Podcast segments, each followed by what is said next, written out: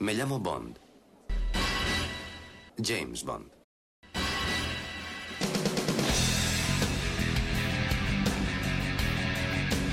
Hola a todos, soy Alberto López, alias Clark en los foros. Si en el programa número 14, titulado Estrenos, veíamos cuál fue la reacción de la crítica ante cada una de las películas de James Bond, ahora le toca el turno al público. En este podcast temático número 18 de archivo007.com veremos cuáles son las mejores entregas de la serie según las páginas web de cine más relevantes y por supuesto según aquellas que se dedican en exclusiva a la franquicia. Al final del programa combinaremos estos datos para dar con una lista de las 5 mejores de cada una de ellas y las 5 mejores según el conjunto de sus resultados. En concreto, atenderemos a las opiniones recogidas por imdb.com, probablemente la mayor base de datos de cine de Internet, y filafinity.com, considerada una de las mejores en el ámbito de la recomendación de películas. En cuanto a las páginas dedicadas a 007, nos basaremos en MI6 The House of James Bond, cuya dirección es mi6.co.uk y se sitúa entre las webs no oficiales más visitadas. Universalsports.net es una de las más longevas ya que surgió en 1996 y por supuesto no faltarán las opiniones vertidas en el foro de archivo 007 llamado Foros 007 y ubicado en www.archivo007.com barra foros. A tener en cuenta que en el caso de MI6 y Universal Sports nos fijaremos únicamente en la nota otorgada por los responsables de la web porque a veces no ponen la de los fans. En el resto de páginas solo observaremos la media de los usuarios.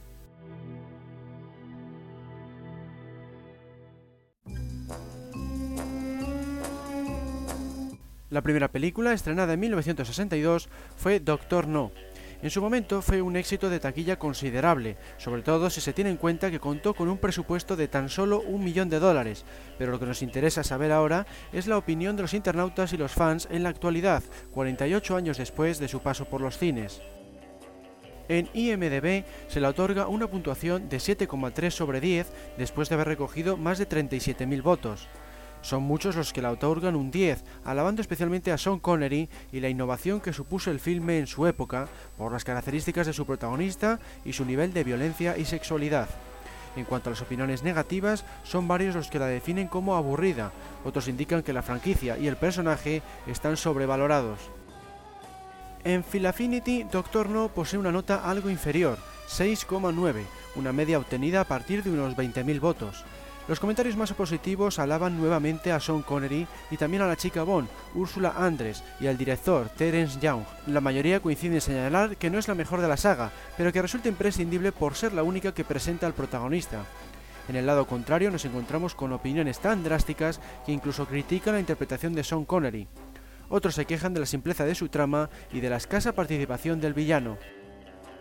En MI6 la nota otorgada por el personal de la web es bastante superior, 8,5, una cifra similar a la que dan los usuarios, un 8,6. Estos últimos valoran la perfecta combinación de los elementos que se acabaron convirtiendo en parte de la fórmula bondiana, y son varios los que la puntúan con un 10. Los menos satisfechos advierten que puede decepcionar a las audiencias actuales y echan en falta algo más de intensidad y espectacularidad respecto a otras entregas. En Universal Sports, Doctor No está valorada con 005, siendo 007 la máxima puntuación, por tanto viene a ser como un 7,1 sobre 10 puntos. En su crítica, los responsables de la web ven a Connery un poco inseguro en su papel, pero valoran la presentación de los diferentes elementos característicos de la serie. En cuanto a los fans, valoran algo mejor a Connery, así como también la labor de Ursula Andress como Honey Rider, Jack Lord como Felix Leiter y Bernard Lee como M. En general, la consideran de las mejores entregas por su realismo. En Foros 007 tiene una media de 8,7 puntos sobre 10, siendo la nota más alta de las páginas que estamos observando. Los fans de esta web coinciden con lo que hemos visto, valoran positivamente la presencia de Connery y Ursula Andress, así como la fidelidad respecto a la novela. Entre los puntos negativos más destacados está la falta de presupuesto y la escasa calidad de las escenas de acción. En mi opinión personal, Doctor No no está entre mis favoritas ni mucho menos. La otorgo un 5 porque la presentación de James Bond y sus cualidades está muy bien hecha, pero en términos generales la veo floja, sobre todo en términos de espectacularidad. creo que existe demasiada diferencia respecto a Desde Rusia con Amor, la cual, aunque solo contó con un millón de dólares más de presupuesto, posee un argumento mucho más complejo y unas escenas de acción mucho más llamativas. En Doctor No prácticamente salgo con la sensación de haber visto una película policíaca más que a una de espionaje. Terminamos el apartado de Doctor No con la media de sumar las notas que hemos visto, sin contar la mía personal, es decir, la de IMDB, la de Film Affinity, la de IMI6, la de Universal Sports y la de Foros 007. La nota es 7,7. Obtiene así el séptimo lugar de la saga según estas páginas.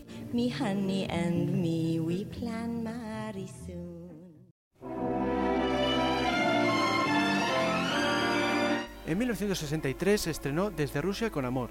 En IMDB cuenta con una nota de 7,5 tras haber recibido más de 33.000 votos.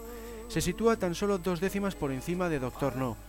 Los usuarios más entusiastas no dudan en calificarla como la mejor de la saga, otorgándola una nota de 10. Valoran especialmente la actuación de Connery, los villanos y la complejidad de la trama. Los usuarios más críticos echan por tierra las interpretaciones e incluso la consideran aburrida por su escasez de acción y por su guion. En Philaffinity la nota se sitúa en 6,7, resultado de sacar la media de más de 5.000 votos. Quienes están a favor de la cinta destacan no solo la actuación de Connery, sino también la de Pedro Armendáriz en el papel de Kerin Bay y la de Daniela Bianchi como Tatiana Romanova. También son varios los que la consideran incluso como la mejor de la saga. En el lado opuesto, los usuarios menos favorables, aunque coinciden en alabar el trabajo de Connery y Armendáriz, consideran que su guion y sus personajes son flojos. En algunos casos también la califican de pesada o aburrida. En MI6, los administradores de la web le dan 8 puntos, mientras que los fans suben hasta 9. Estos últimos valoran la primera aparición de Desmond Llewellyn como Q, aparte de las actuaciones de Connery y Armendariz, así como destacan el realismo del filme y su fidelidad a la novela de Fleming. Entre las pocas críticas existentes, se menciona que los decorados no son tan impresionantes como los de Doctor No y consideran algo flojas las interpretaciones de algunos de los secundarios. En Universal Sports, desde Rusia con Amor recibe la puntuación 007, la más alta de la web. De hecho, es la favorita de los responsables. La crítica del webmaster y la de un fan son tan positivas que no critican ningún aspecto de la película. Todo les parece perfecto, desde la ambientación en Estambul hasta las interpretaciones, pasando por el guion o los villanos. Únicamente ponen en tela de juicio las escenas del campamento gitano porque consideran que no es un escenario acorde con la franquicia. En Foros 007, 7 de los 45 usuarios que participaron en una encuesta afirman que es su película favorita, es decir, el 16%. Además, en otro apartado dedicado a análisis y críticas de cada entrega, la nota media de Desde Rusia con Amor es de 9. Entre los aspectos más valorados está nuevamente la trama, los villanos y la chica Bond. También destacan el maletín de Q o la pelea en el tren entre Bond y Grant. Entre las críticas se encuentra Rosa Klebb, porque la consideran demasiado mayor para enfrentarse a Bond, y las escenas del campamento gitano. Otros echan en falta algo más de acción y alguno la llega a considerar aburrida. En mi opinión, Desde con Amor tampoco se encuentra entre mis favoritas. La veo algo superior a Doctor No al poseer una trama mucho más elaborada y unas escenas de acción más espectaculares, pero es demasiado realista para mi gusto. Además, no me parece de interés las escenas relacionadas con los búlgaros y el campamento gitano. Se alejan demasiado del tema principal que es el robo de la Lector. Por estas razones, mi puntuación sería de 6. La media final de Desde Rosa con Amor, según las notas vistas, es de 8,24, unas 6 décimas más que Doctor No. Como veremos al final del programa, se sitúa entre las mejor consideradas de la franquicia, algo que coincide con buena parte de la crítica especializada.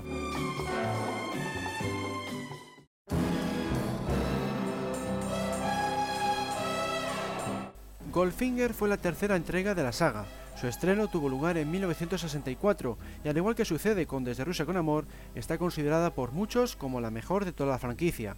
Según los usuarios de IMDB, su nota es de 7,9. Los que la apoyan prácticamente no la ven pegas.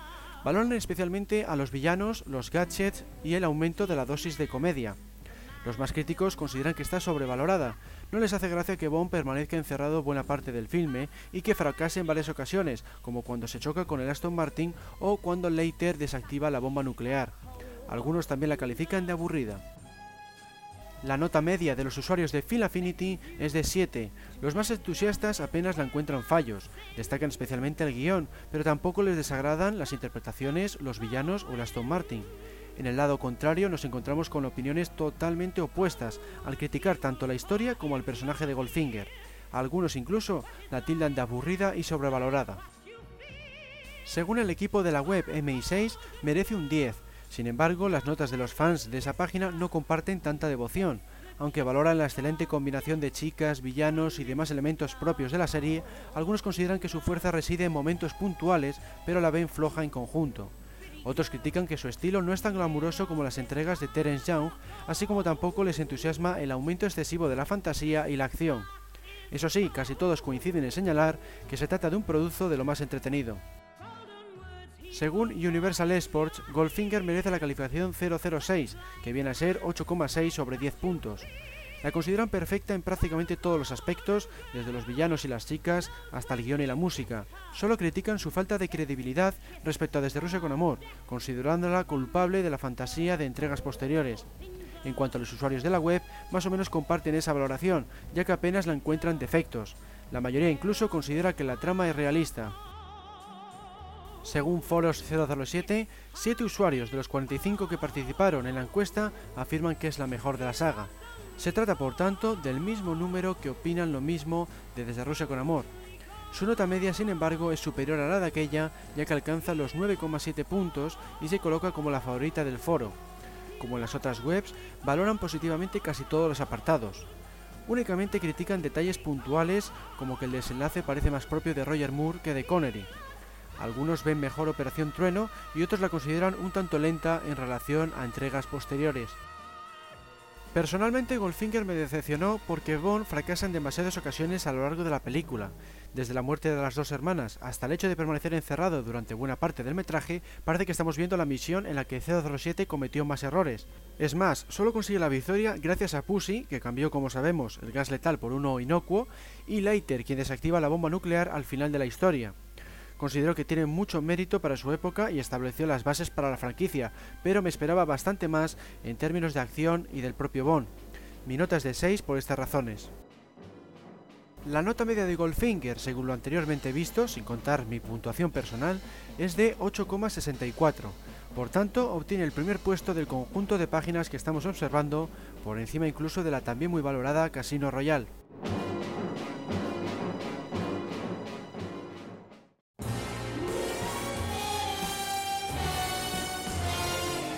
En 1965 se estrenó la cinta más taquillera de la saga, Operación Trueno. Las puntuaciones de los más de 28.000 usuarios que la han votado en IMDB dan como resultado una media total de 7 puntos. Sus mayores admiradores, los que le otorgan un 10 de nota, ven con buenos ojos prácticamente todos los apartados, incluyendo el aumento del número de gadgets, la principal pega de sus detractores. Destacan la labor de los villanos y la espectacularidad de la acción, en el bando contrario, los menos entusiastas critican sobre todo la lentitud de las escenas submarinas y la simpleza de su trama. En Final Operación Trueno posee una nota media de 6,4. Incluso los que la otorgan 9 o 10 puntos advierten del descenso de calidad respecto a las tres anteriores y critican la lentitud de las secuencias submarinas, pero ven con buenos ojos su acción y su villano, Emilio Largo, entre otros aspectos. Los detractores de la película echan en falta algo más de originalidad y son varios los que la consideran muy floja o incluso de las peores de la serie. En la web MI6 sus responsables la puntúan con un 9. Los fans que visitan la página coinciden en otorgarla esa nota, alabando la acción, la intriga y los diálogos, entre otros aspectos. Pocas son las críticas expuestas por estos usuarios, a excepción de la canción principal interpretada por Tom Jones, todo lo demás lo suelen valorar positivamente. No es de extrañar, por tanto, que esté en el top 5 de esta página. En Universal Sports, Operación Trueno recibe la misma calificación que desde Rusia con Amor, es decir, 007, la más alta posible. Sin embargo, los usuarios de la web son bastante más críticos. Nuevamente consideran aburridas las escenas submarinas, incluyendo la batalla final, y tampoco les convence la canción de Tom Jones ni el reparto elegido. Entre los apartados valorados positivamente están los villanos y los diálogos. En Foros 007 la nota es de 7,8. De los 10 usuarios que participaron en la encuesta, 3 la otorgan un 10. Entre los aspectos mejor valorados suelen estar los villanos, la trama y las chicas Bond. Entre los apartados más criticados está de nuevo la lentitud de las escenas subacuáticas y la historia, sobre todo en su tramo final. En mi opinión personal, Operación Trueno es la mejor entrega de Sean Connery. Me encanta por su espectacularidad, incluyendo las generalmente criticadas batallas submarinas. Me llamaron mucho la atención esas escenas, sobre todo al tener en cuenta la época en que están filmadas. También me gusta la trama y los villanos, destacando a Fiona por ser la primera gran villana de la saga. Lo que no me gusta tanto es la banda sonora de John Barry, ya que resulta un tanto monótona, y el hecho de que Bond reciba un disparo, porque luego no cuadra que pueda seguir la aventura con una bala en la pierna. Mi nota es de 7. La media de Operación Trueno es de 8,04, lo que la coloca en el cuarto puesto según las webs que estamos observando.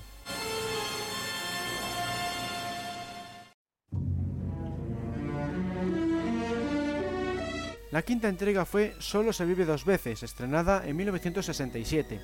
Según los usuarios de IMDB, la película merece un 6,9. Resulta curioso, sin embargo, que muchos la valoran con un 10, considerándola en algunos casos la mejor de la serie. Prácticamente ven con buenos ojos todo, desde las localizaciones y la guarida del villano hasta la predicción de Blofeld y la música.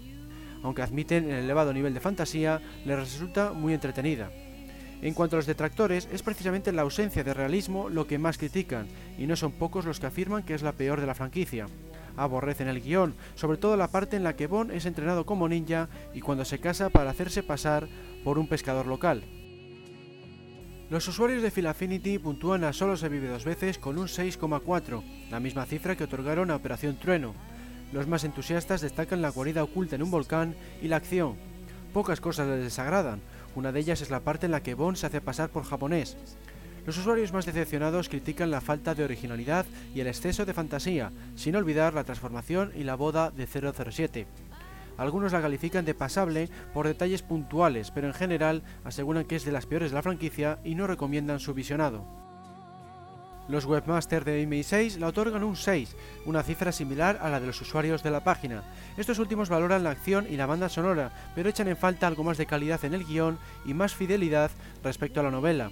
A algunos tampoco les gusta la interpretación de Connery, una crítica que se repite en las otras webs. En Universal Sports la nota de solo se vive dos veces es 7,1, Valoran la originalidad de los gadgets, los decorados y las chicas Bond, pero advierten que su trama es muy poco creíble y apenas tiene relación con lo descrito en la novela. En Foros 007, su nota también es de 7,1. Los fans de esta web la consideran entretenida y brillante en los aspectos técnicos, pero al igual que en otras páginas, critican su fantasía y la interpretación de Connery, sin olvidar la transformación de Bond en japonés. Solo se vive dos veces, a mi modo de ver, es espectacular y entretenida como pocas, por lo que ya merece cierto respeto. También posee una de las mejores bandas sonoras de la serie, incluyendo su canción principal. Me encanta especialmente la secuencia de la pequeña Nelly y la batalla final en el interior del volcán.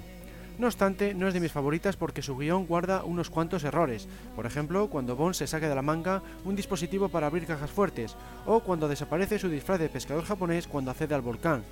Por estos y otros fallos, la puntúo con un 6. La nota media final de Solo se dos veces, como siempre sin contar mi puntuación, es de 6,7. Se coloca así en el puesto número 12 de la saga, una vez se mezclan los resultados de todas las páginas que estamos viendo.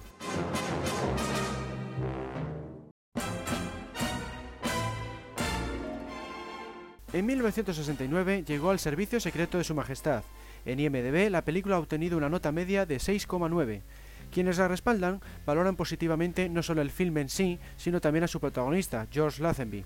Consideran que el estilo de esta entrega debería haber sido el patrón a seguir por su realismo, y muchos afirman que es la mejor de todas. Los usuarios más decepcionados opinan justo lo contrario, no les convence Lazenby y echan en falta algo más de espectacularidad y diversión. En Final Affinity la puntuación baja hasta los 5 puntos y medio. De nuevo, los que la apoyan ven con buenos ojos a Lazenby y su humanidad, también valoran la fidelidad a la novela de Fleming y aseguran que es de las mejores entregas de la franquicia. Los detractores, sin embargo, no aprueban la labor de Lazenby ni la ausencia de los elementos característicos de la saga cinematográfica, como es la acción espectacular y los gadgets. También advierten que resulta lenta e incluso aburrida, y no son pocos los que la tildan de peor película Bond de la historia. Al Servicio Secreto de Su Majestad cuenta con un 8 según los responsables de la web MI6, sus visitantes coinciden con este criterio, al otorgarla notas no inferiores a 9 en casi todos los casos. Entre los puntos mejor valorados está la historia y su realismo, así como la banda sonora y las interpretaciones no solo de Lazenby, sino también de Diana Rigg como Tracy y Telly Savalas como Blofeld. Una de las pocas críticas que se repiten es el ajetreado montaje de las escenas de acción. En Universal Sports posee la máxima nota 007, igual que desde Rusia con Amor y Operación Trueno. Los fans de la página también la valoran positivamente, pero no se ocurre con Lazenby. Tal y como sucede en las demás webs, a unos les encanta su interpretación, mientras que otros critican su falta de personalidad. Es sin duda el apartado que más controversia levanta respecto a esta cinta. En Foros 007, dos de los 45 usuarios que participaron en una encuesta la consideran la mejor de la franquicia y son varios los que le otorgan un 10 en otro apartado del foro. La media resultante es de 9,1, por lo que está considerada como la segunda mejor entrega tras Goldfinger.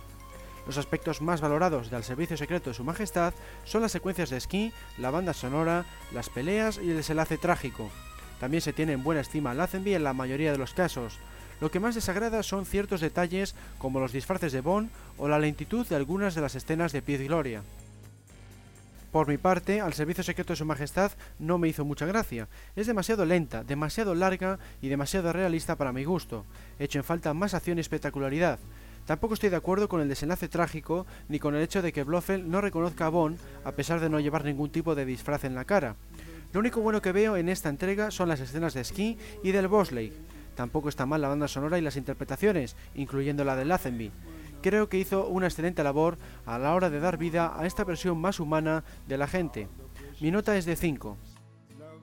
La media final de Al Servicio Secreto de Su Majestad es de 7,9, lo que la sitúa en el quinto lugar tras obtener la media de los resultados de todas las páginas vistas.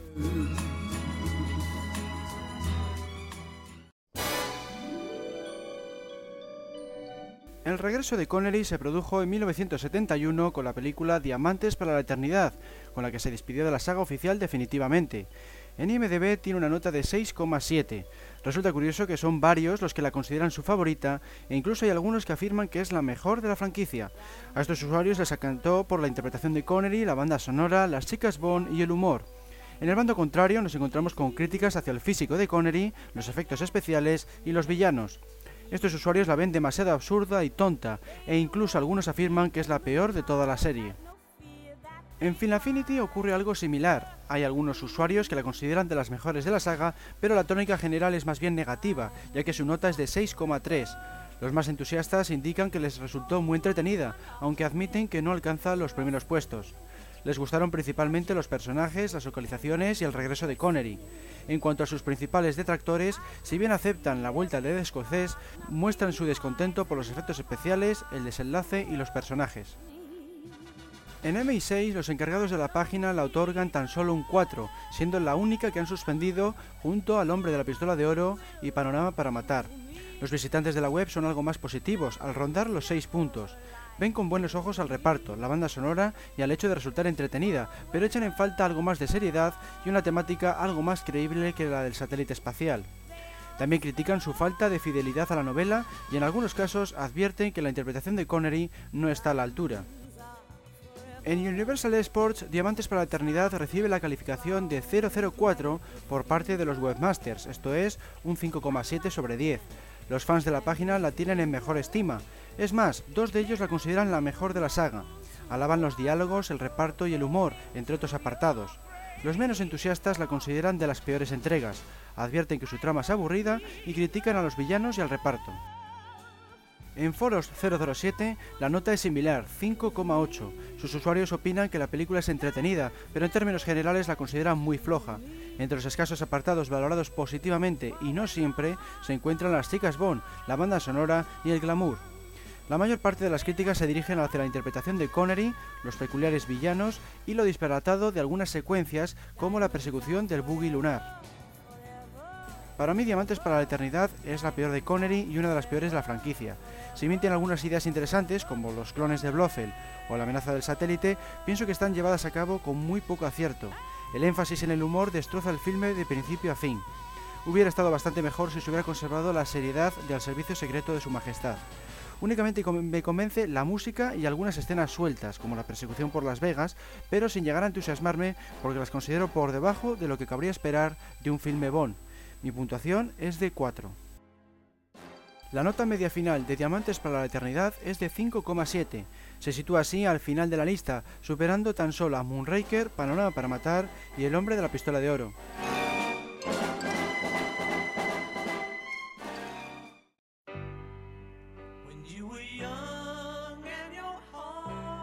Roger Moore dio sus primeros pasos como James Bond en Vive y deja morir en el año 1973.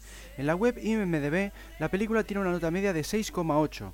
Las opiniones, como suele ocurrir, son de lo más diversas, mientras que los que la puntúan más alto la consideran de las mejores de la saga o la mejor de Roger Moore, los que la tienen en baja estima opinan que es aburrida y una de las peores entregas.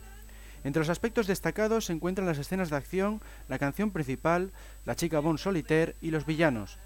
Entre lo más criticado por aquellos a los que les decepcionó está el humor que destila, la temática del vudú y la interpretación de Roger Moore.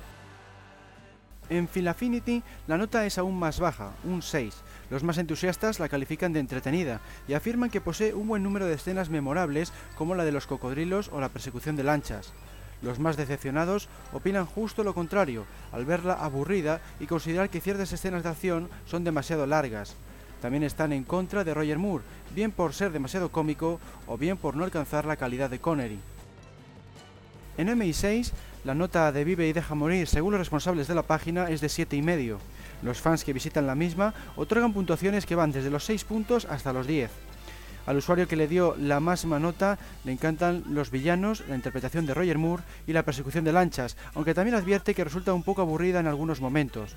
Tampoco le convence del todo la banda sonora o el personaje de Solitaire, pero en todo caso afirma que es una gran película. El resto de usuarios opinan en general que Roger Moore y el reparto hicieron un buen trabajo y aprueban la parte técnica de la cinta. En los aspectos más decepcionantes está la temática del vudú y el personaje del sheriff J.W. Piper. En Universal Sports, Vive y Deja Morir recibe una calificación de 004, es decir, un 5,7, la misma nota que Diamantes para la Eternidad.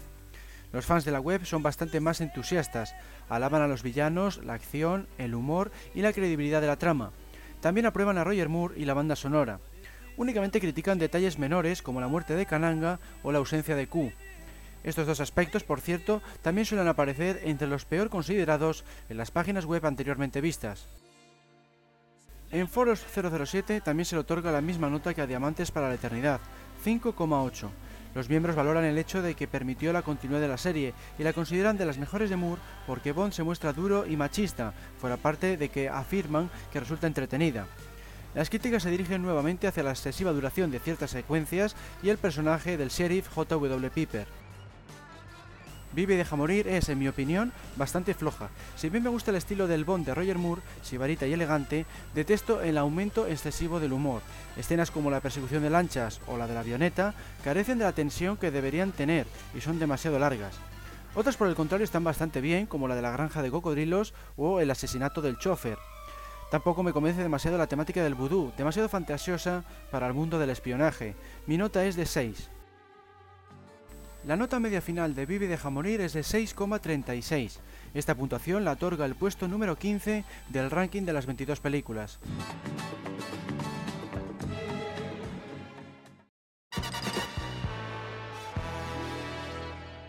En 1974 se estrenó El hombre de la pistola de oro. No tuvo mucho éxito de taquilla, algo completamente normal en cuanto veamos las opiniones de los internautas y los fans. En la web IMDB su nota es de tan solo 6,6 la más baja de todas las entregas que hemos visto hasta ahora. No obstante, resulta chocante observar que algunos usuarios la otorgan un 10. Estos opinan que es entretenida, que posee una buena trama y que las interpretaciones de Roger Moore como Bond y Christopher Lee como Scaramanga son excelentes. Únicamente le ponen pegas a Brit Eklund como Mary Goodnight, y no en todos los casos, y también advierten que la historia podría haber sido algo mejor y menos absurda. En cuanto a los usuarios más defraudados, nos encontramos con críticas a Brit Eklund, la canción principal y la trama, entre otros apartados. Varios afirman que es la peor de la saga y solo ven con buenos ojos algunos detalles como el salto con el coche de 360 grados o la interpretación de Christopher Lee.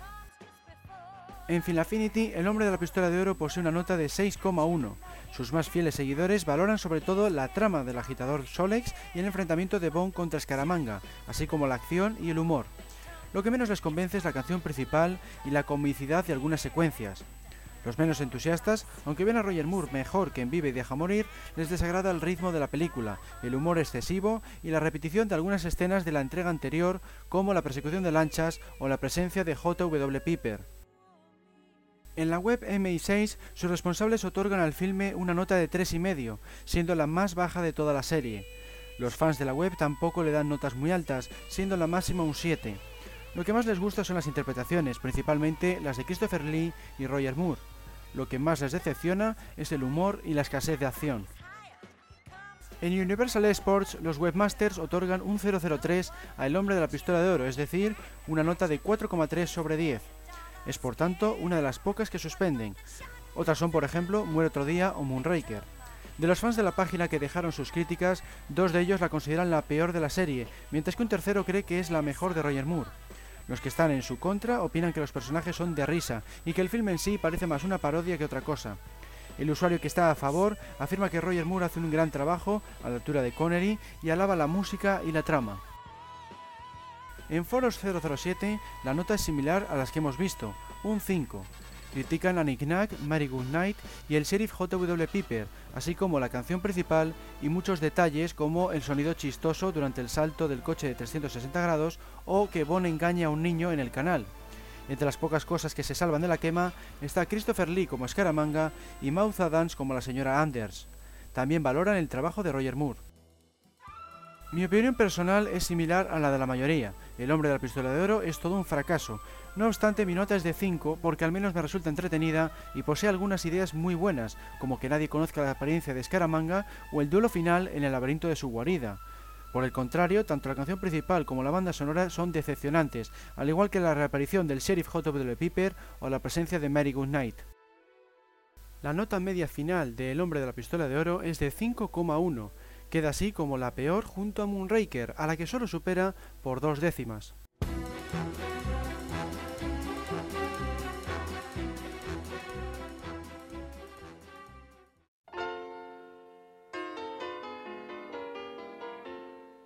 En 1977 se estrenó La espía que me amó.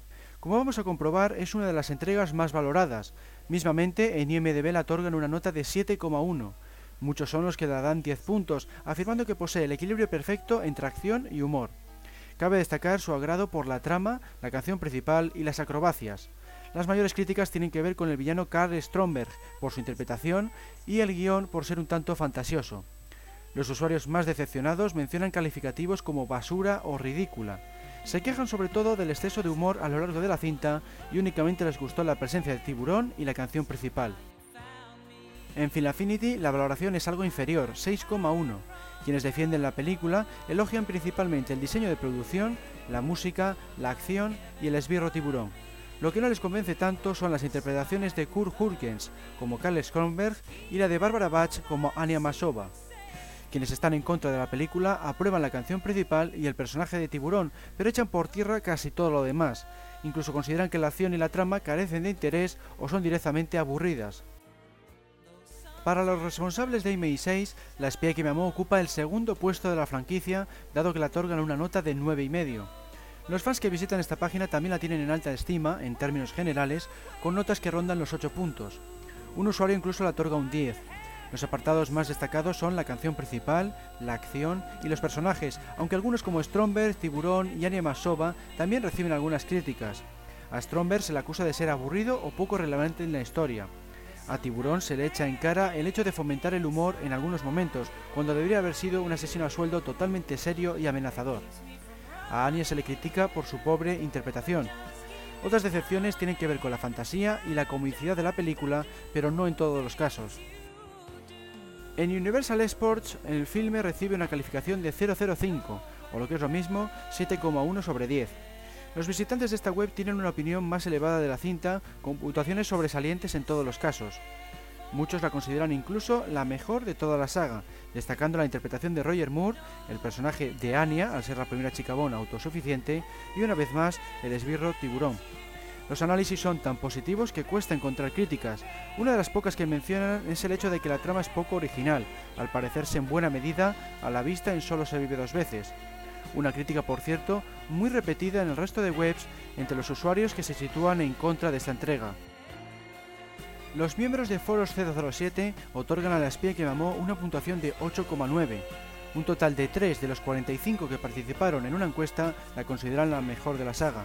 En general, los miembros de este sitio valoran positivamente la interpretación de Roger Moore, al que consideran asentado en el papel, así como la acción y el esbirro tiburón, entre otros muchos aspectos.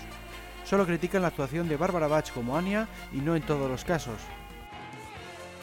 En mi opinión personal, La espía que me amó es una de las mejores entregas de la franquicia.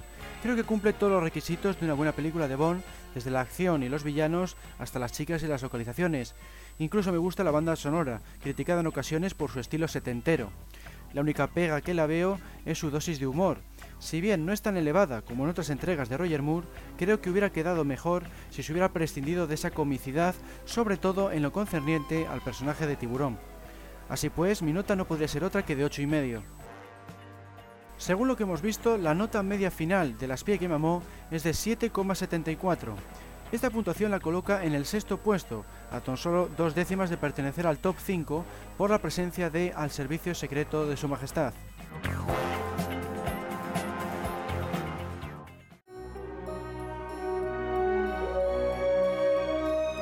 Tras el éxito de Star Wars, Bond tenía que viajar al espacio y así lo hizo en Moonraker, cuyo estreno tuvo lugar en 1979.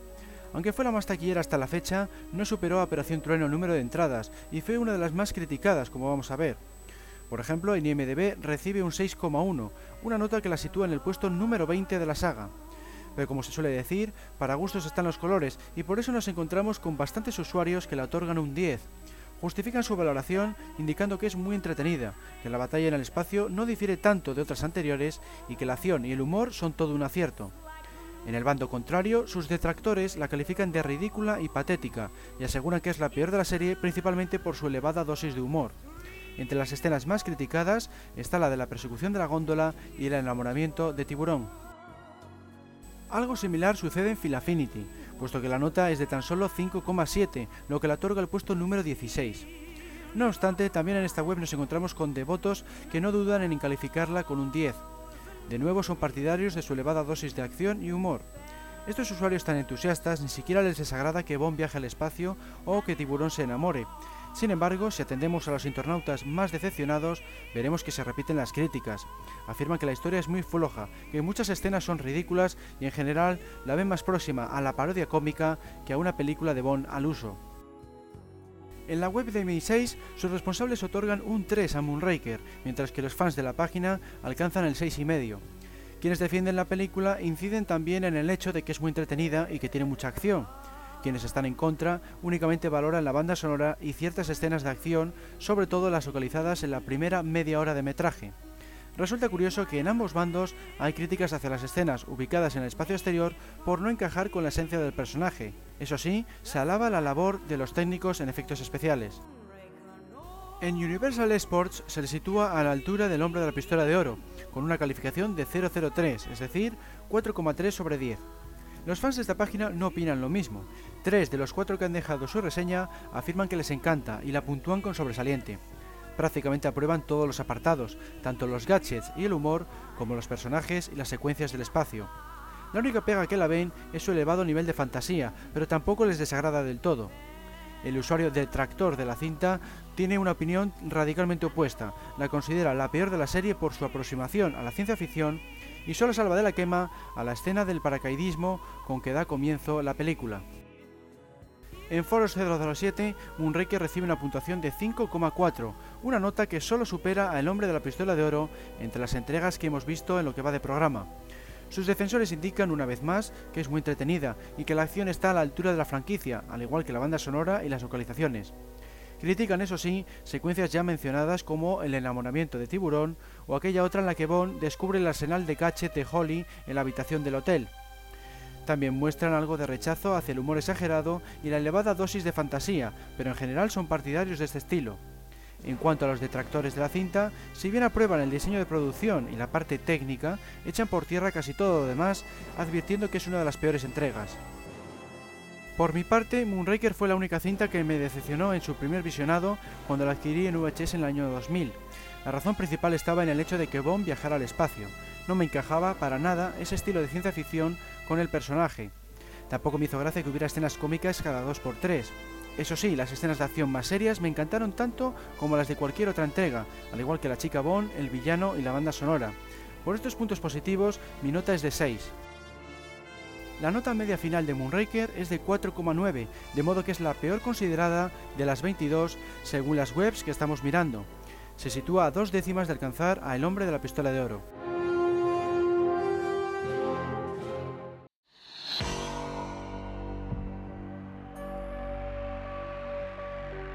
En 1981 se estrenó Solo para sus ojos, la cinta con la que Bond volvió a poner los pies sobre el suelo. Fue esta razón por la que obtuvo mejores críticas, como vamos a ver a continuación.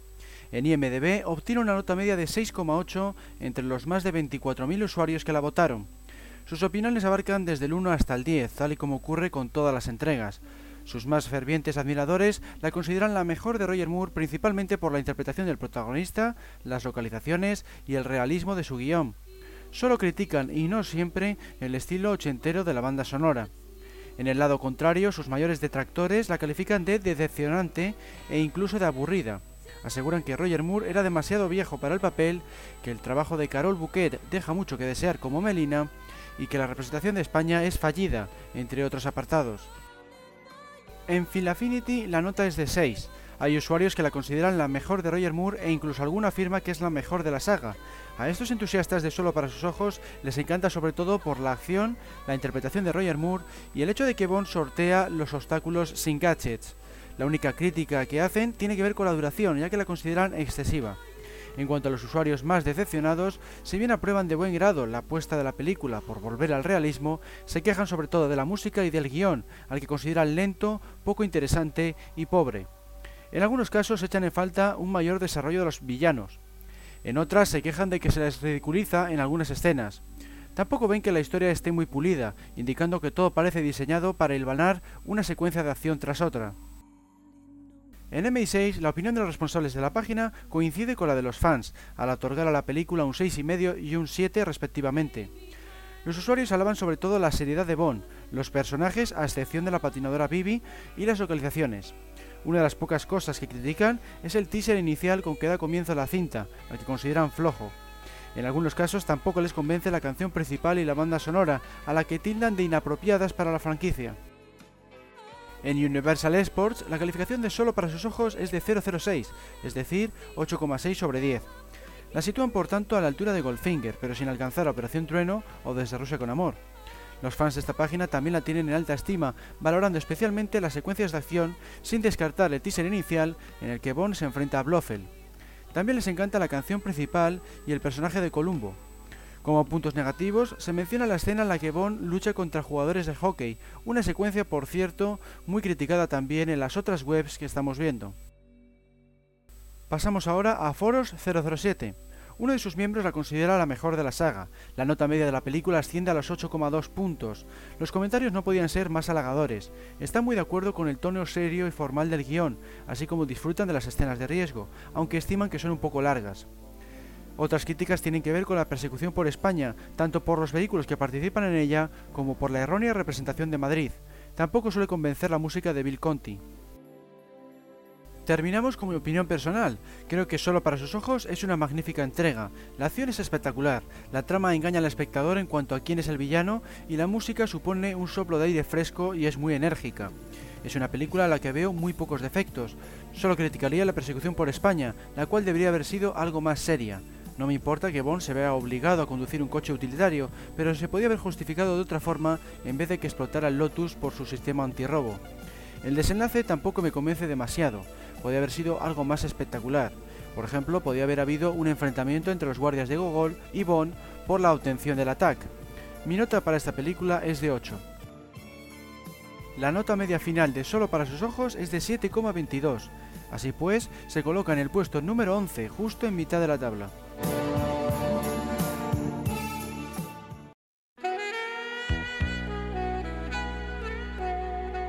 En 1983 se estrenó la decimotercera entrega de la serie, Octopussy. El hecho de que fuera la número 13 no influyó para que cosechara una buena taquilla. Sin embargo, los críticos no la vieron con buenos ojos y el público, como vamos a ver, se muestra dividido. En IMDB posee una nota de 6,5. Entre los más de 20.000 votantes, nos encontramos con varios que la otorgan 10 puntos e incluso algunos afirman que es la mejor de la franquicia. Estos usuarios alaban prácticamente todos los apartados, solo se quejan en ocasiones de la elevada edad de Roger Moore y del humor exagerado de algunas escenas como la de la cacería. En cuanto a los detractores del filme, si bien les gusta la historia en algunos casos, critican no solo la edad del protagonista, sino también la de las chicas Bond, así como califican la película de aburrida y caricaturesca. A muchos tampoco les gustaron algunos de los personajes, como el general Gogol, por la pobre interpretación de Stephen Perkov, o Govinda, a quien ven muy inferior a Objob. En Final recibe la misma nota que solo para sus ojos y vive y deja morir, un 6. Los usuarios más entusiastas, aunque advierten acerca de la elevada edad de Roger Moore y cierta dosis de humor estúpido, les encanta Octopussy por su acción, sus chicas y sus localizaciones. Una de las secuencias que levantan más controversia, no solo en Final sino en todas las webs en general, es aquella en la que Bond debe disfrazarse de payaso para acceder al circo. Unos la ven ridícula o poco apropiada para el personaje, mientras que otros no lo ven mal porque está justificado y transmite tensión. Pasando ahora a los usuarios más decepcionados, critican la edad de Moore y el humor, así como el guion por su lento ritmo narrativo y escasa originalidad. Solo salvan de la quema a Mouth Adams en su papel de Octopussy.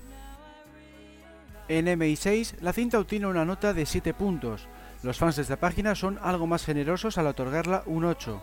Más o menos aprueban todos los apartados, destacando las chicas, las localizaciones y la acción. Algunas críticas se dirigen hacia las interpretaciones de los villanos y la banda sonora, pero la queja más repetida es sin duda el humor excesivo de algunas secuencias, como la del grito de Tarzán durante la cacería. Los responsables de Universal Sports puntúan a Octopussy con un 5,7. Como puntos positivos señalan a los villanos, la labor de Mouth Adams como Octopussy y la acción, destacando el teaser inicial. Los puntos peor considerados son la idea de Roger Moore y el humor. En concreto critican la escena de la persecución por las calles de la India y por supuesto el grito de Tarzán durante la cacería. Dos de los miembros de Foros 007 opinan que Octopussy es la mejor entrega de la saga. La nota de la película en esta web es bastante menos entusiasta, 7,2. Entre los apartados mejor considerados está la acción, las localizaciones y la música. Lo que más les desagradó fue, una vez más, el humor. Mencionan escenas como la de la cacería o el asalto al palacio de Kamal al final de la película. Eso sí, en general aprueban el empleo del disfraz de payaso para acceder al circo por haberse tomado con seriedad. Octopussy es, en mi opinión personal, una de las mejores entregas de la serie. Siempre la he colocado en tercer puesto tras GoldenEye y Alta Tensión por sus impresionantes escenas de acción y su original trama. Me encanta que el ejército ruso se alíe con un contrabandista de joyas con motivo de provocar la Tercera Guerra Mundial a través del circo. Todos los elementos bondianos rinden a gran nivel, incluyendo los villanos, las chicas, los gadgets y la música. Lo que menos me gusta es el humor en algunas ocasiones, sobre todo durante la cacería, aunque me encanta el hecho de que Bond sea perseguido por hordas de enemigos a través de la selva. Mi nota no podría ser otra que de 9. La nota final de Octopussy, tras obtener la media de las páginas vistas, es de 6,48. Ocupa el puesto número 14 de las 22 entregas.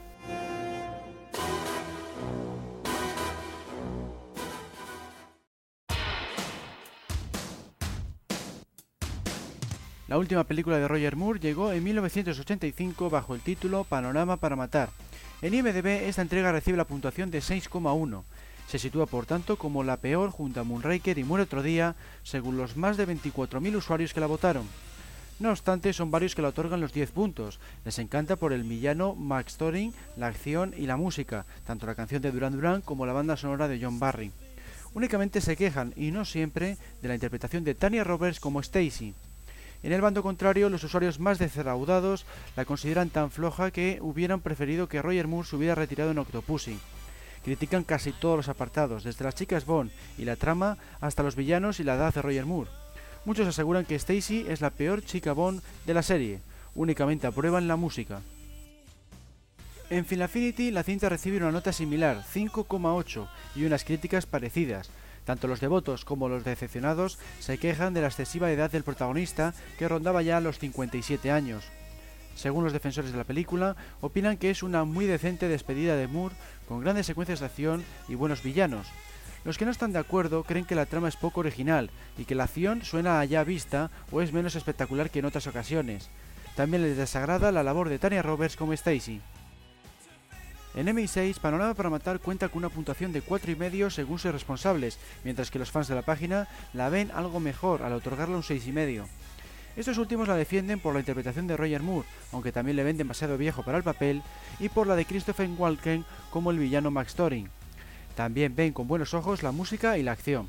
En cuanto a las críticas, muchas vuelven a dirigirse hacia el personaje de Stacy por la mala interpretación de Tanya Roberts y hacia el guion por la poca originalidad de la trama y porque no está bien llevada. En Universal Sports la calificación de la película es de 003, es decir, 4,3, la misma que otorgaban al Hombre del Pistola de Oro, Muere otro día o Moonraker, entre otras. Sin embargo, tres de los cuatro fans que han dejado su reseña en la web opinan que es de las mejores o incluso la mejor entrega de la serie. Les encanta el villano Max Thorin, su compinche Mayday, la música y las localizaciones. Únicamente se quejan de Stacy, tal y como ocurre en las demás webs. El usuario que está en contra de Panorama para Matar asegura que es la peor de la serie porque tiene el peor villano y la peor chicabón. Sí aprueba el papel de Mayday y la acción, y destaca una escena en particular, aquella en la que Bond acude a un spa con una espía rusa. Afirma que es la mejor escena de amor de toda la saga. En Foros 007 sus miembros la otorgan una nota media de 6. Los comentarios son de lo más opuestos, lo mismo les encanta que la aborrecen. En términos generales defienden la interpretación de Moore, aunque tenga más edad de la debida. También aprueban los villanos y la música. En cuanto a la acción, es el apartado que genera más controversia. Mientras que unos valoran la persecución en coche por París, otros odian la secuencia del Ayuntamiento de San Francisco. En mi opinión personal, Panorama para Matar es floja, pero tampoco la considero un completo desastre. Me gusta la acción, aunque podría ser algo más seria, sobre todo la persecución del camión de bomberos. La canción principal es soberbia, pero la banda sonora es un tanto repetitiva. Los villanos están geniales y la trama no la veo del todo mal. Lo que más criticaría sería la parte que se desarrolla en el Palacio de Thorin, ya que se aleja demasiado del plan del villano. En fin, es una película que tiene puntos positivos y negativos a partes iguales. Mi nota es de 6. La nota final de Panorama para Matar es de 5,34, por lo que se sitúa al final de la lista, superando únicamente al Hombre de la Pistola de Oro y Moonraker.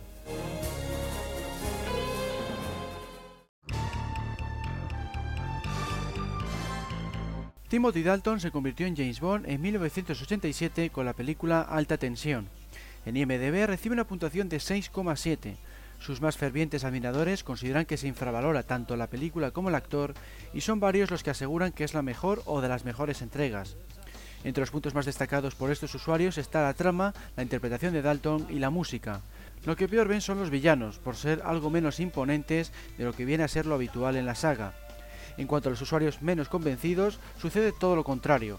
Les disgusta casi la totalidad de los apartados, a excepción de la banda sonora, la interpretación de Dalton y la fotografía, pero no en todos los casos. Los aspectos más criticados tienen que ver con la chica Bond, los villanos y la trama. Unos consideran que la historia es demasiado enrevesada, otros afirman que es poco original. Pasando ahora a Phil Affinity, la nota de alta tensión es de 5,5. Los usuarios más entusiastas aseguran que es de las mejores entregas y de nuevo opinan que se infravalora tanto el filme como la labor de Dalton. Valoran especialmente el regreso a la seriedad y al estilo original de Ian Fleming. Entre las pocas críticas se encuentran la canción principal de Aja, los villanos y las localizaciones, al estimar que se sitúan por debajo de la media acostumbrada. Observando los comentarios de los usuarios más defraudados, ven con muy buenos ojos la interpretación de Dalton, aunque no en todos los casos. Las críticas se centran principalmente en la chica Bond, los villanos y el desenlace en Afganistán. Este último le califican de aburrido o pobre. En cuanto a los responsables de la web MI6, otorgan a la cinta una nota de 7,5, mientras que sus usuarios suben hasta los 9 puntos y medio. Estos aprueban la labor de Dalton y del reparto en general, incluyendo a Marianne Davo como cara, también les gusta la trama y la música, a excepción de los temas románticos del grupo The Pretenders. Donde coinciden muchos es a la hora de criticar a los villanos por no resultar lo suficientemente malvados, y a la nueva Molly Penny por ser demasiado cómica.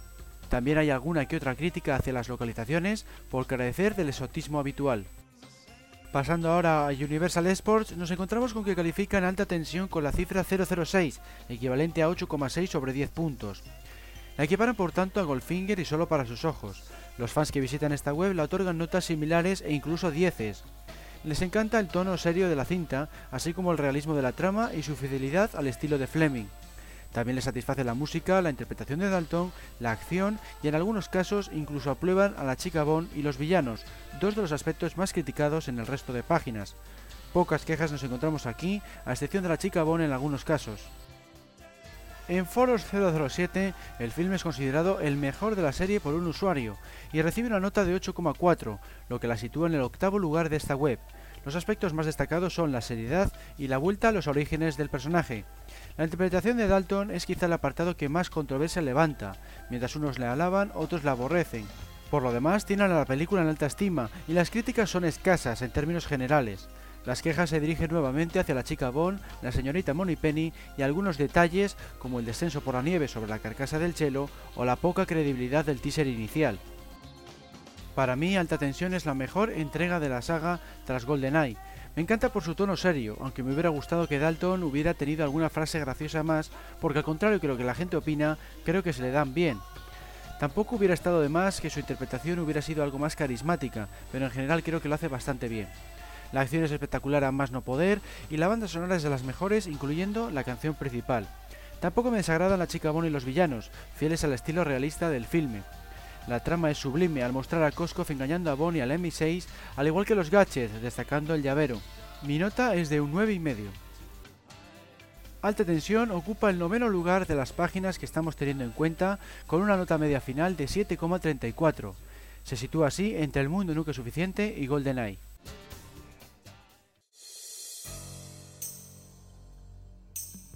En 1969 se estrenó la segunda y última entrega de Timothy Dalton, Licencia para Matar.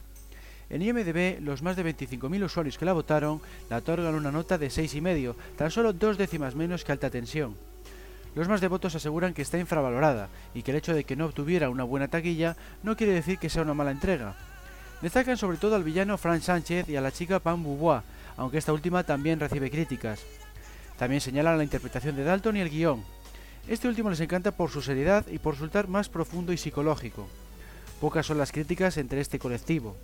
En el otro bando, los usuarios más decepcionados critican el guion y las interpretaciones en general, así como echan en falta el carisma y el sentido del humor de Bond. En Final Affinity, la película recibe la puntuación más baja de toda la serie, 5,3, entre aquellos que la defienden encontramos elogios hacia Dalton, la acción y el villano Frank Sánchez, y críticas hacia la excesiva seriedad de Bond y el elevado nivel de violencia. Quienes están en contra de esta cinta aprueban a la chica Pam Boubois, la acción y la originalidad de la trama, pero curiosamente hay críticas hacia Frank Sánchez, uno de los villanos mejor valorados en otras páginas, y hacia la simpleza del guion.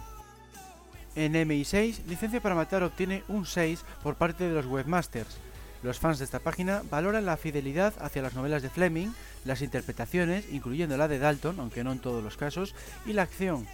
Entre los puntos negativos se encuentra la banda sonora, la chica Pam y el desenlace. A este último lo consideran demasiado breve y feliz. Felix Leiter está contento a pesar de su mutilación. El MI6 perdona a Bond sin explicaciones y además se queda con Pan sin haber llegado a compartir muchos minutos en pantalla. En Universal Sports la película recibe la calificación de 005, es decir, 7,1. Algunos de los fans de la página son bastante críticos al considerar que es demasiado oscura y diferente de lo que cabría esperar de una película Bond. Tampoco les hace mucha gracia la trama, la música y la violencia. Hay otros usuarios, sin embargo, que la consideran la mejor entrega de los 80 por su villano, la chica Pam la personalidad de Bond y la acción. En Foros 007 la nota de licencia para matar es de 8,1. Varios la otorgan un 10, asegurando que es la mejor de la saga por la temática de la venganza personal de Bond. Entre los puntos destacados suelen estar las chicas Bond, la historia, la interpretación de Dalton y los villanos. Por el contrario, les defraudó la escena del bar por su comicidad, una secuencia también criticado por otros usuarios en otras páginas. Otras quejas tienen que ver con la otra chica Bond, Lupe, además de los ninjas y el peinado de Dalton. Una de las secuencias que más controversia levanta, tal y como ocurría también en otras webs, es el desenlace, mientras que a unos les gusta porque Bond se queda con Pan, a otros no les convence por considerarla fuera de tono. En mi opinión, Licencia para Matar es una estupenda entrega. Me encanta su acción, sobre todo aquella secuencia en la que Bond destroza un pequeño submarino lleno de droga y huye en el avión. También apruebo las chicas Bond, los villanos, las localizaciones y la música. Lo que menos me convence es el hecho de que Bond vaya por su cuenta sin la aprobación del MI6. Creo que se podría haber conseguido un resultado similar prescindiendo de esto, ya que luego no es perseguido por la policía o el MI6. Y luego además le ayuda a Q sobre el terreno, así que es prácticamente como una misión normal.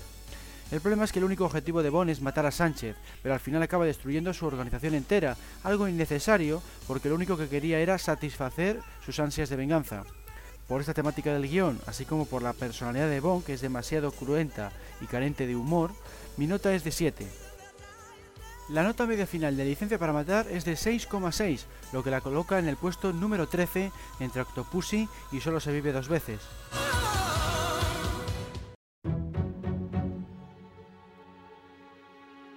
Pierce Brosnan se convirtió en James Bond en 1995 en el filme GoldenEye.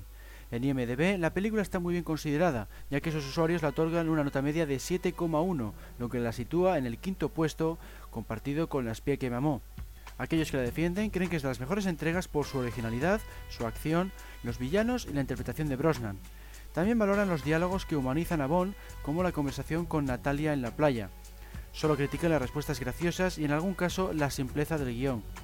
Quienes están en contra de la película valoran los diálogos y algunas secuencias en concreto, como el salto de la presa o la conversación entre Bond y M, pero en general se sienten defraudados por casi todo lo demás, desde la interpretación de Brosnan y la acción exagerada hasta la trama y el alejamiento de las novelas de Fleming. En Final Affinity, GoldenEye obtiene una puntuación bastante inferior, 5,8. No obstante, también nos encontramos a usuarios que la consideran de las mejores de la serie, estos entusiastas de la película valoran especialmente la interpretación de Brosnan, estimando que es superior a Sean Connery en algunos casos. También les encanta la canción principal, el guion, los villanos y la acción. Solo critican, y no en todos los casos, que puede hacerse un poco pesada por su lento ritmo narrativo. En el bando contrario, los detractores del filme critican el guion por su falta de verosimilitud y sus pobres ideas. Tampoco les convence la ambientación ni las interpretaciones. La canción principal y los efectos especiales son de las pocas cosas que suelen aprobar. En MI6 la nota de sus responsables es de 9 sobre 10. En cuanto a los fans de esta página, sus puntuaciones van desde el 6,5 hasta el 9,5, dando lugar a una nota final de 8,3. Estos usuarios alaban la dirección, así como las interpretaciones y las escenas de riesgo, entre otros aspectos. Entre las críticas se menciona la banda sonora de Eric Serra y en algunos casos el guion, por no resultar apropiado para Brosnan, debería haber sido, piensan, más apropiado para Dalton, o por ser poco original.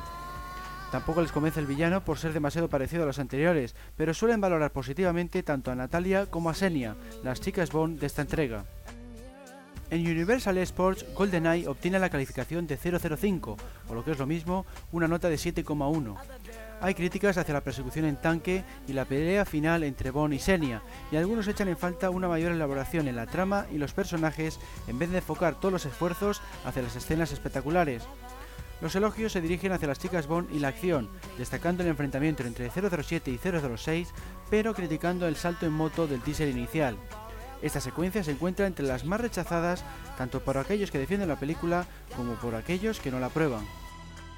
En Foros 007, GoldenEye está considerada la mejor de la saga por 4 de los 45 usuarios que participaron en la encuesta, es decir, un 9% frente al 27% de Casino Royale o el 16% de Goldfinger y Desde Rusia con Amor. La nota es de 8,6. Lo más valorado es la interpretación de Brosnan junto al guion, destacando el duelo entre 007 y 006. También aprueban el reparto, los villanos, la acción y la canción principal de Tina Turner. En cuanto a las críticas, también se menciona el guion, sobre todo por su acción exagerada y por el defecto de que el villano Alec tenía que haber tenido 50 años para que encajara con su historia, un defecto al que también se hace alusión en otras webs. Otros aspectos que decepcionaron a algunos usuarios son la banda sonora y algunos de los personajes, como Boris o Jack Wade, así como la interpretación de Brosnan, que tendría que haber sido algo más dura. Para mí, GoldenEye es la mejor cinta de la serie, Creo que tiene todos los elementos bondianos en el grado justo. La acción es impresionante como pocas, con un teaser inicial insuperable. Mucha gente lo critica por ser muy poco creíble, pero a mí personalmente me entusiasma y creo que así se mantiene uno de los sellos de la franquicia, que es la espectacularidad. Me encanta el hecho de que el villano haya sido agente del MI6 y amigo de Bond, y las chicas Bond son de lo mejorcito porque participan en la acción. Es una película a la que veo muy pocos defectos. Quizá la banda sonora es el único punto negativo. Así pues, mi nota es de 10. GoldenEye se planta en el octavo lugar del ranking con una nota media final de 7,52.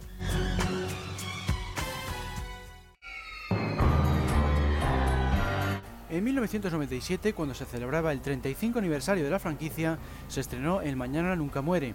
En IMDb se le otorga una nota media de 6,4. A los devotos del filme les encantan los diálogos, la acción y el villano Elliot Carver, sin olvidar la banda sonora de David Arnold.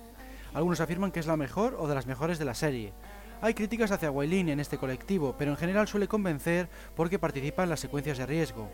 En algunos casos también se quejan del exceso de acción en el último tercio. En cuanto a los detractores de la cinta, aunque les gusta, por ejemplo, el teaser inicial o las interpretaciones de Brosnan y Michelle Yeoh como Wailin, critican la trama y el exceso de fantasía en la acción. Tampoco les convence el villano, al que califican de débil, y la dirección de Roger Spottiswoode, descrita como fallida especialmente en las secuencias de riesgo. Algunos aseguran que es la peor de la franquicia porque lo único que ven con buenos ojos es la banda sonora y los títulos de crédito. En Final Affinity la puntuación es de 5,5. Como ocurre con casi todas las entregas, aparecen opiniones de lo más variadas, mientras que unos la consideran de las mejores de la serie, otros estiman que es totalmente prescindible. Los usuarios más entusiastas valoran especialmente la actuación de Brosnan, la trama y la acción. Lo único que no les convence es el villano Elliot Carver y la cantidad excesiva de acción, aunque no en todos los casos. Los usuarios más decepcionados, aunque aprueban las chicas Bond y consideran que la cinta es entretenida, echan por tierra la acción, tanto por cantidad como por calidad, así como se quejan del villano Elliot Carver y de la trama. Un 6 es la puntuación que recibe el Mañana Nunca Muere por parte de los webmasters de MI6. Las notas de los fans de esta página varían bastante, al abarcar desde los 4 puntos hasta los 9 puntos y medio. Los apartados mejor valorados son la banda sonora y las interpretaciones, tanto por aquellos que defienden la cinta como por aquellos que no son partidarios de ella. Las críticas se dirijan nuevamente hacia el villano Elliot Carver y hacia el exceso de acción en detrimento de la trama. También hay algunos comentarios negativos hacia la interpretación de Terry Hatcher como Paris. En Universal Sports recibe la calificación de 003, es decir, un 4,3. Esta nota la sitúa a la altura de las peores de la serie según esta web, como El hombre de la pistola de oro o Moonraker. No hay reseñas de fans, así que vamos a ver únicamente la opinión de los webmasters. Las críticas tienen que ver con la chica Wailing y el villano Elliot Carver. La primera por gritar en exceso y el segundo por no resultar amenazador. Tampoco convence el esbirro Stamper, el uso de la cámara lenta en algunas tomas, la acción por ser poco creíble y la chica Paris Carver. Solo se valoran positivamente ciertas escenas en concreto, como el teaser inicial, la conversación entre Bond y Moneypenny o aquella otra en la que Bond se presenta ante Elliot Carver. El resto de aspectos son duramente criticados por alejarse de la esencia de la serie. Afirman que es una buena película de acción, pero una muy floja entrega de 007. En Foros 007 también aparecen opiniones de lo más diversas. Tres de los 45 usuarios que participaron en una encuesta indican que El Mañana Nunca Muere es el mejor filme de la serie. Su nota, sin embargo, es de 7,7 y las críticas son abundantes. Por ejemplo, la chica Paris por la mala interpretación de Terry Hatcher y su peinado, la acción por su excesiva cantidad y el guion por su simpleza. Donde más o menos todos coinciden es en alabar la labor de Brosnan, el teaser inicial, los villanos y la banda sonora. En mi opinión personal, creo que El Mañana Nunca Muere es una de las mejores películas de la saga. Si bien la considero la peor de Brosnan porque le falta algo más de intensidad en la acción y la trama me parece muy poco original, me encanta por todo lo demás. El teaser es de los mejores, y lo mismo digo de la banda sonora, las canciones, las chicas o los villanos. Todo lo encuentro fantástico y al más alto nivel. Por eso mi nota es de 8. La nota media final de El Mañana Nunca Muere es de 5,98 de esta forma ocupa el puesto número 17, superando ligeramente a Muere otro día y situándose un poco por debajo de Quantum of Solas.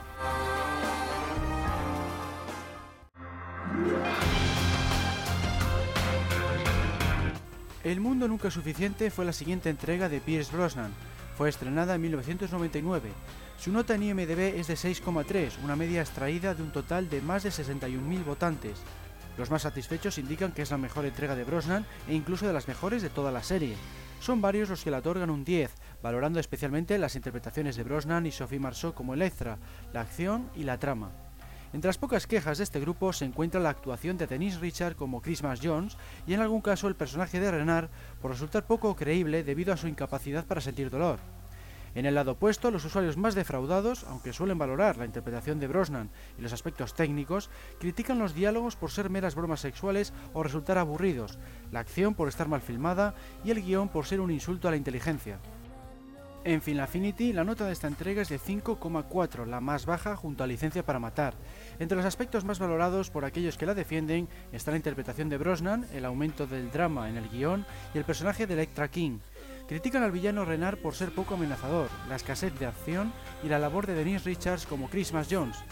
En cuanto a los usuarios más decepcionados, les ponen calificativos como aburrida, mala o insípida. Solo valoran la interpretación de Brosnan y algunos detalles del guion, pero el resto no es de su agrado. Por ejemplo, opinan que la acción está mal llevada, que el argumento se aprovecha poco y que le falta originalidad.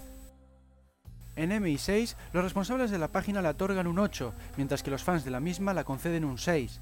Estos critican la banda sonora y la canción principal, aunque no en todos los casos. Lo mismo ocurre con la acción y el lento ritmo narrativo, ya que hay bastante división de opiniones. Donde suele haber más consenso es a la hora de elogiar las interpretaciones, sobre todo la de Brosnan y la de Sophie Marceau como Ezra, y a la hora de criticar el trabajo de Denise Richards como Christmas Jones. En términos generales, consideran que es una buena película de Bond por su sólida trama, pero casi nadie la ve mejor que las demás de Brosnan. Un 8,6 es la nota que recibe El Mundo Nunca Suficiente en Universal Sports, que es el valor 006. No hay críticas de fans, así que nos centraremos en el análisis de los responsables de la web. Entre los puntos positivos se encuentra la interpretación de Brosnan, considerando su labor la mejor de sus cuatro participaciones. También les gustan las escenas de Q, la banda sonora de David Arnold, el teaser inicial y la historia. En cuanto a los puntos negativos, critican nuevamente a Denise Richards, así como el hecho de que se aprecien los dobles en la persecución de lanchas. Tampoco les convencen algunos detalles de la historia, como el hundimiento del submarino por culpa de Bond o el ataque de los Parahawks cuando Electra desconocía que 007 iba a acompañarla. Pasamos ahora a Foros 007. Sus miembros otorgan a la película una puntuación de 8,2, la misma que solo para sus ojos, por lo que se sitúa en la mitad del ranking. Destacan el guion, las secuencias de riesgo, la banda sonora y las interpretaciones, entre otros apartados. Elogian la labor de Brosnan y la de Sophie Marceau, así como alaban el teaser inicial y las escenas de Q. En la otra cara de la moneda nos encontramos con críticas hacia la historia por resultar un tanto confusa y por ser un desenlace un tanto flojo. El mundo nunca es suficiente, al igual que me ocurre con el resto de entregas de Brosnan, es de mis favoritas. Todos los aspectos rayan a muy buen nivel, desde la historia, con ese giro inesperado de Electra, hasta la acción, tan espectacular como de costumbre, pasando por las interpretaciones y la soberbia música, tanto la banda sonora de David Arnold como la canción principal de Garbage. Una de las pocas cosas que criticaría es el hecho de que se lesione el hombro, porque luego pierde credibilidad cuando participa en la acción. Tampoco me entusiasma lo mismo de lo que me suelo quejar en las cintas de Brosnan, el enfrentamiento final contra el villano, me gustaría ver a Bond ganando con más diferencia. Está bien que pase apuros durante el combate, pero la victoria debe ser más clara. En el caso que nos ocupa, vence gracias a sus conocimientos, no a su habilidad para la lucha, y apenas aprecia la ventaja de Renard de no sentir dolor. Por lo demás es prácticamente una entrega perfecta, y por eso le otorgo una puntuación de 8,5 y la considero la cuarta mejor cinta de las 22. El mundo nunca suficiente obtiene una nota media final de 7,3. Así pues, se coloca en décima posición, entre solo para sus ojos y alta tensión.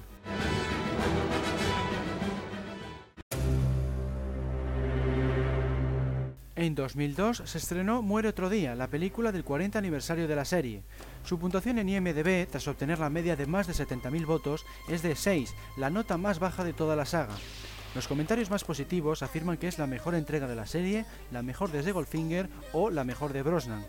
Opinan que está infravalorada, que se debería apreciar más el hecho de que muestra a un Bond más humano, sus espectaculares escenas de acción, su trama y sus personajes.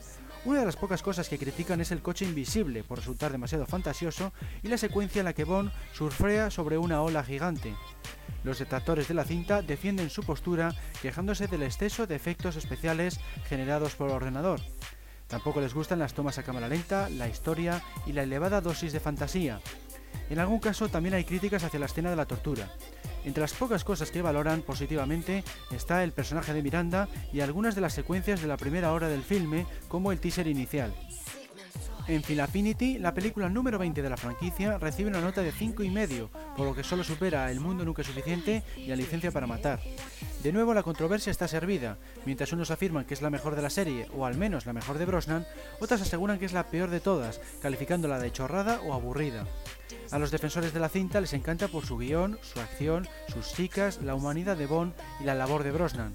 En algunos casos critican la poca originalidad de la trama y el abuso de los efectos digitales. A los usuarios más decepcionados no les convenció ni la dirección, ni el reparto, ni la trama, entre otros aspectos. Lo único que salvan de la quema es la escena en la que Jeans sale del agua en bikini.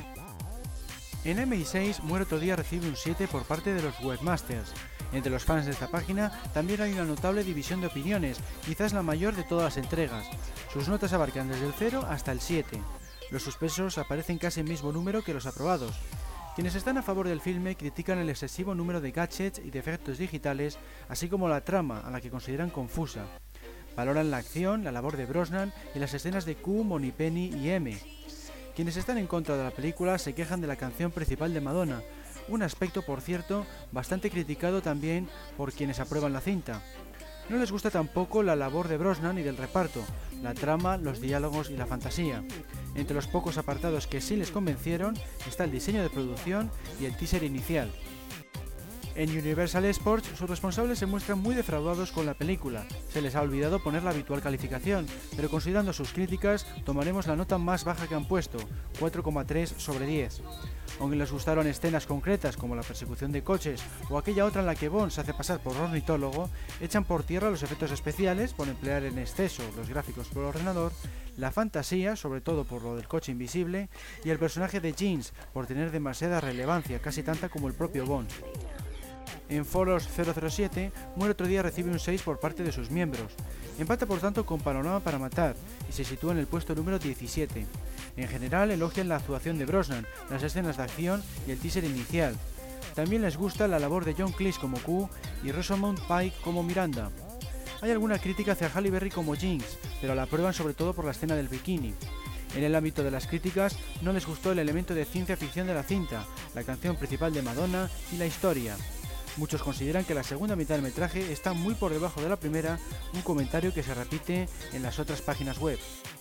En mi opinión personal, considero a otro día una de las mejores entregas de la serie.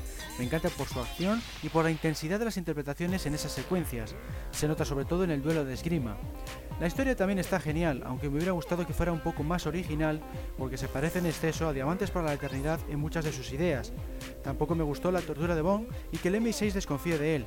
Creo que el personaje debería librarse de fracasos de ese calibre. Otro punto negativo es la canción de Madonna. Es demasiado extraña y electrónica para lo que se espera de un tema Bond.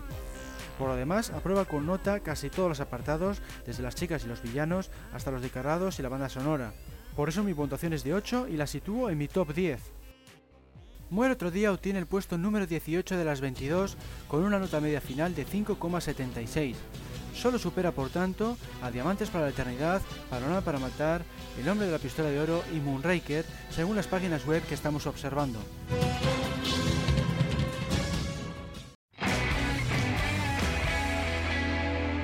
En 2006 llegó la primera película de Daniel Craig, Casino Royale, según los casi 180.000 usuarios de IMDB que la votaron, es la mejor de la franquicia, ya que ha obtenido una nota de 8, superando así a Goldfinger, que tenía un 7,9 en esta web.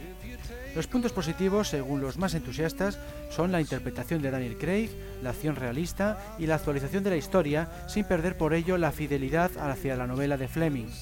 Prácticamente no le ven puntos negativos, salvo que quizá sea un tanto violenta en comparación con otras entregas, lo que puede desagradar al público más sensible. Los usuarios menos contentos con la cinta echan en falta los elementos clásicos de la saga cinematográfica, como la presencia de Q y Moneypenny, así como los gadgets. Tampoco les convence el nuevo Bond por su seriedad y la escena en la que le torturan. 6,9 es la puntuación que recibe la película en Philaffinity. Quienes la defienden aprueban la labor del reparto, el guion y la personalidad de Bond. La califican de brillante, inteligente, entretenida y elegante.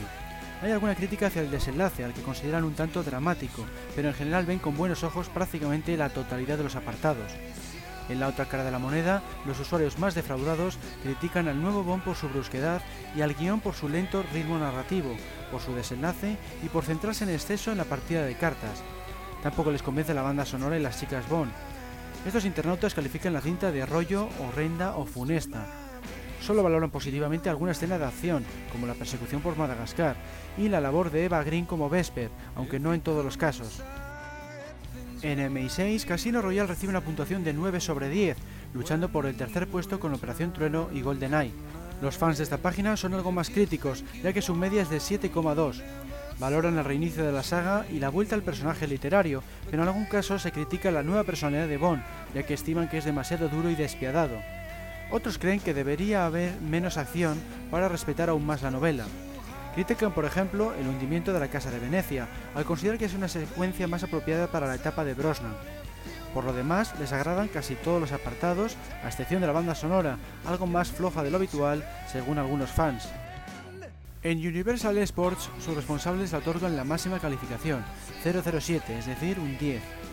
No hay críticas de fans, así que nos centraremos en el análisis de los webmasters. Les encanta por el mayor desarrollo de la trama y los personajes, destacando por ejemplo el encuentro entre Bonnie y M o la partida de póker del hechífere a bordo de su yate. También aprueban las escenas de acción, el villano y la chica. Lo único que no les convence es la historia de amor entre Bond y Vesper. Opinan que es demasiado rápida y en consecuencia les parece poco creíble que lleguen a enamorarse. En Foros 007, 12 de los 45 miembros que participaron en una encuesta consideran a Casino Royale como la mejor de toda la serie, superando así a Goldfinger y Desde Rusia con Amor, que recibieron el respaldo de 7 usuarios cada una. La otorgan una nota media de 8,6, empatando con GoldenEye en disputa por el séptimo lugar del ranking. En términos generales, alaban el realismo de la acción, el elaborado guion, la música y los personajes, tanto los aliados de Bond como los villanos, Solo critican, aunque no en todos los casos, la dureza de la escena de la tortura y el estilo del nuevo Bond y de la película. Según mi punto de vista, siendo completamente subjetivo, opino que Casino Royale es la peor entrega de toda la serie. Mi puntuación es de 1 porque únicamente me convence la banda sonora, incluyendo la canción principal y algunas escenas de acción. Y digo algunas porque no me parece bien que Bond acabe dando vueltas de campana con el Aston Martin, ni mucho menos que le torturen. A este Bond de Craig le falta la elegancia característica del personaje en su versión para cines. También he hecho en falta los gadgets, la fantasía y la acción al límite. Casino Royale es demasiado realista para mi gusto. Me parece una película que se sale de la saga cinematográfica. Será muy fiel a la novela, pero yo eso no lo valoro. A mí siempre me ha gustado Bond por sus exageraciones y su carisma. Pienso que para ver una cinta de corte realista existen muchas otras, como por ejemplo el caso Burne. La nota media final de Casino Royale es de 8,5, lo que la sitúa en el segundo puesto a tan solo una décima de Goldfinger.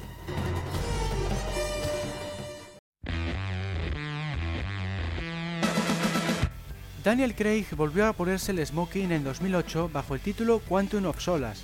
Su puntuación en IMDb es de 6,8. Los más entusiastas la valoran por el hecho de contar con más acción que Casino Royale, así como por dejar de lado el drama de aquella. También les suele gustar la banda sonora, aunque hay división de opiniones en cuanto a la canción principal. Donde suelen coincidir es a la hora de criticar el ajetreo de la cámara en las secuencias de acción. En cuanto a los usuarios más defraudados, también nos encontramos con valoraciones negativas acerca del montaje y las cámaras. Tampoco les gusta la trama según la cual el villano pretende hacerse con el control del agua. Otras críticas se dirigen hacia el estilo del nuevo Bond por su falta de carisma y hacia el guion por la falta de gadgets y la ausencia de Money Penny Q o de personajes interesantes. Solo hay comentarios positivos hacia la labor de Judy Dench como M y escenas concretas como la persecución de coches con que da comienzo el metraje. La película obtiene un 5,9 por parte de los usuarios de Film Affinity. Sus más fieles seguidores, aunque coinciden en señalar que no supera Casino Royale, la tienen en muy alta estima y la recomiendan. Destacan la labor de Craig y del reparto, las localizaciones, la acción y la trama. Critican únicamente que Bond posea menos líneas de diálogo que en otras ocasiones y que carezca de un villano tan bueno como lo fue Le Chifre. En el bando opuesto, los usuarios que están en contra del filme echan en falta la elegancia propia de la serie y un argumento más elaborado, tal como lo fue el de Casino Royale. Tampoco les agrada el movimiento de la cámara, la labor de Craig o el villano. Casi todos los apartados son valorados negativamente. En MI6, Quantum of Solas recibe una nota de los responsables de 7 puntos, mientras que los visitantes la otorgan algo más, un 7,7. Estos aseguran que Craig está aún mejor que en Casino Royale y aprueban el trabajo del resto del reparto. Les gustan también las localizaciones, la temática del guion y la trepidante acción, aunque muchos critican su montaje. Ven con buenos ojos casi todos los aspectos, a excepción de la canción principal y en algunos casos del guion. Eso sí, todos coinciden en señalar que no es tan buena como su predecesora. En Universal Sports la calificación de la cinta es de 0,04, o lo que es lo mismo, 5,7 sobre 10, según la opinión de los responsables. Esta nota la sitúa a la altura de Diamantes para la Eternidad u Octopussy, es decir, algo superior a las peor consideradas de esta web. Dado que no hay críticas de fans, vamos a mirar solo el análisis de los webmasters. Entre los puntos positivos nos encontramos el personaje de M y escenas concretas como la del interrogatorio de Mr. White o la de la ópera, pero en general todos son críticas. Por ejemplo, no les gusta que haya tanta acción en detrimento de la historia. Tampoco les convencen muchos de los personajes como el villano Dominic Green o el agente Fields, así como el montaje de la acción y escenas como la muerte de Mathis. Opinan que la película tiene buenas ideas, pero han sido totalmente desaprovechadas, empezando por el villano y terminando con la propia trama. En Foros 007, sus miembros la otorgan un 5,3, de modo que solo supera El hombre de la pistola de oro. Se vuelve a incidir en la elevada dosis de acción en detrimento de la historia. Además, critican el montaje, las chicas, los villanos y el mal desarrollo del guion. Solo algunos fans defienden esta entrega, afirmando que no está tan mal por su realismo, por su acción por la labor de Craig y por la música, pero en general nos encontramos con más puntos negativos que positivos. A mí personalmente Quantum of Solas me gustó algo más que Casino Royale, aunque no mucho más. Si aquella le otorgué un 1, a esta la doy un 2 porque al menos no tiene los defectos de su predecesora. Con defectos me refiero a la tortura de Bond, el suicidio de la chica y el hecho de que 007 fracase cada 2x3, unos detalles que no encajan con mi visión de esta saga. En Quantum se recupera un poco la fantasía de antaño y la cantidad de acción, no obstante, me parece horrenda por lo mal que desarrolla la historia y por el pésimo montaje de las secuencias de riesgo, que llega incluso a marear. La nota media final de Quantum of Solas es de 6,14, lo que le otorga el puesto número 16 de la franquicia, entre El Mañana Nunca Muere y Vive y Deja Morir.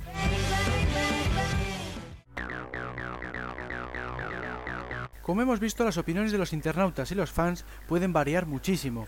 Mientras que unos pueden considerar a una película la mejor de la saga, otros pueden verla no solo bastante inferior, sino incluso la peor de todas. No obstante, los resultados finales que vamos a ver ahora coinciden más o menos con lo que se suele afirmar, ya que Goldfinger y Casino Royale lideran la lista de las 22 entregas. Para terminar este programa vamos a ver el top 5 de cada una de las páginas que hemos consultado, así como el top 5 resultante de observar las medias totales y el top 5 según mi opinión personal. Empezamos con IMDB.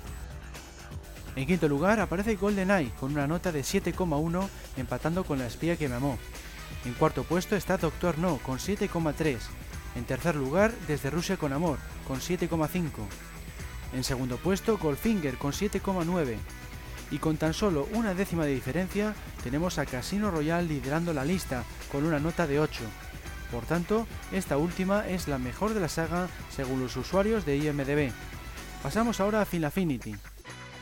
Operación Trueno se coloca en quinto lugar con una nota media de 6,4, empatando con Solo se vive dos veces.